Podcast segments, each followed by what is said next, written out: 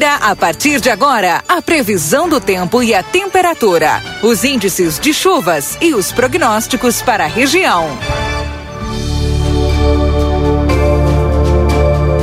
Previsão do tempo para Exatos Escola Técnica há 20 anos desenvolvendo a fronteira, cursos técnicos e EJA, WhatsApp 984542905.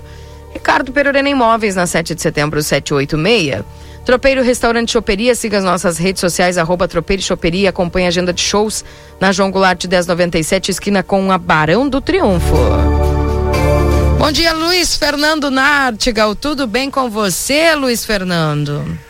Muito bom dia, Keila. Bom dia a todos. Tudo bem, tudo tranquilo, mas com o tempo tem áreas de instabilidade associadas a um sistema de baixa pressão atuando sobre o território gaúcho mas essas áreas de, de instabilidade vão atuar mais é do centro para o norte do estado. Para a região de livramento, as áreas de fronteira com o Uruguai, é somente presença de nebulosidade, muita nebulosidade no céu, né?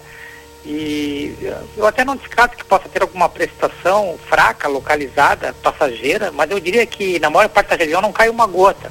Então, e aonde precipitar é pouco, é fraco, né?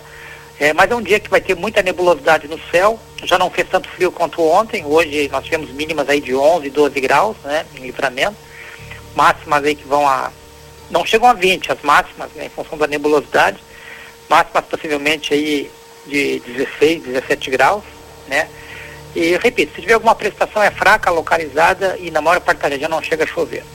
É, para amanhã, quinta-feira, também, amanhã nós teremos aí, é, amanhã sobe mais a temperatura, Amanhã nós teremos é, sol aparecendo mais. Hoje, se tiver alguma abertura, é, é muito eventual.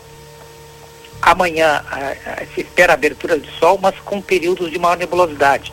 Tem possibilidade de alguma precipitação no final da, da quinta-feira, mais na parte da noite, não é? Mas também é uma possibilidade remota, pequena. Ou amanhã o que nós vamos ter de, de, de mais diferente são as aberturas né, de sol e com um aquecimento maior. Amanhã dá para esperar temperaturas inclusive acima dos 20 graus, né? Talvez 22, 23 graus é, de máxima aí durante a quinta-feira. E na sexta-feira, entre a madrugada e manhã, aí sim tem uma possibilidade de chuva, e, mas a, é chuva muito irregular também, porque também na sexta-feira a instabilidade mais forte deve se concentrar é, do centro para o norte do estado. Né? Então as chuvas mais significativas, mais próximas que aparecem nos mapas, nas projeções, pegam a região de, de Uruguaiana, Livramento, talvez São Gabriel para cima. Né?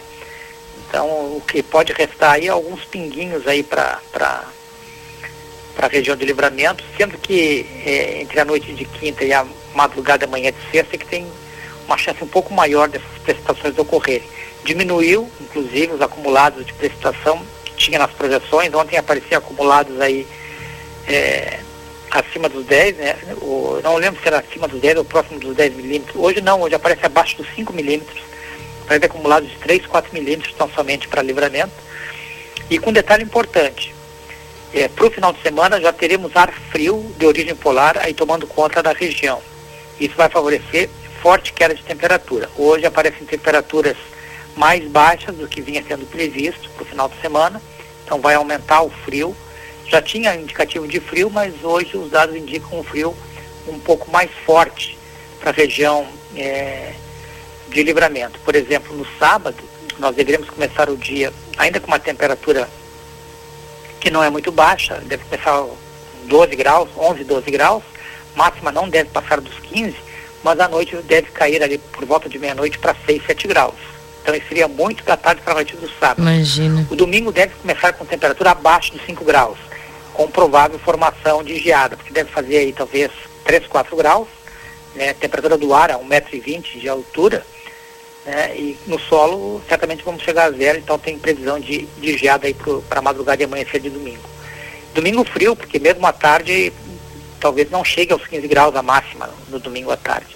E na segunda-feira também ainda vão ser frio, com possibilidade ainda de formação de geada. Depois o ar frio começa a perder força a partir de terça-feira, e então já não faz tanto frio a partir de terça-feira, aliás, as mínimas voltam a ficar perto ou acima dos 10 graus a partir de terça-feira. Então se preparar que no final de semana vai precisar daquela sopinha, porque volta o arzinho frio de origem polar aí para o estado durante o sábado congelando a noite de sábado a, a madrugada e amanhecer de domingo e de segunda-feira. Keila?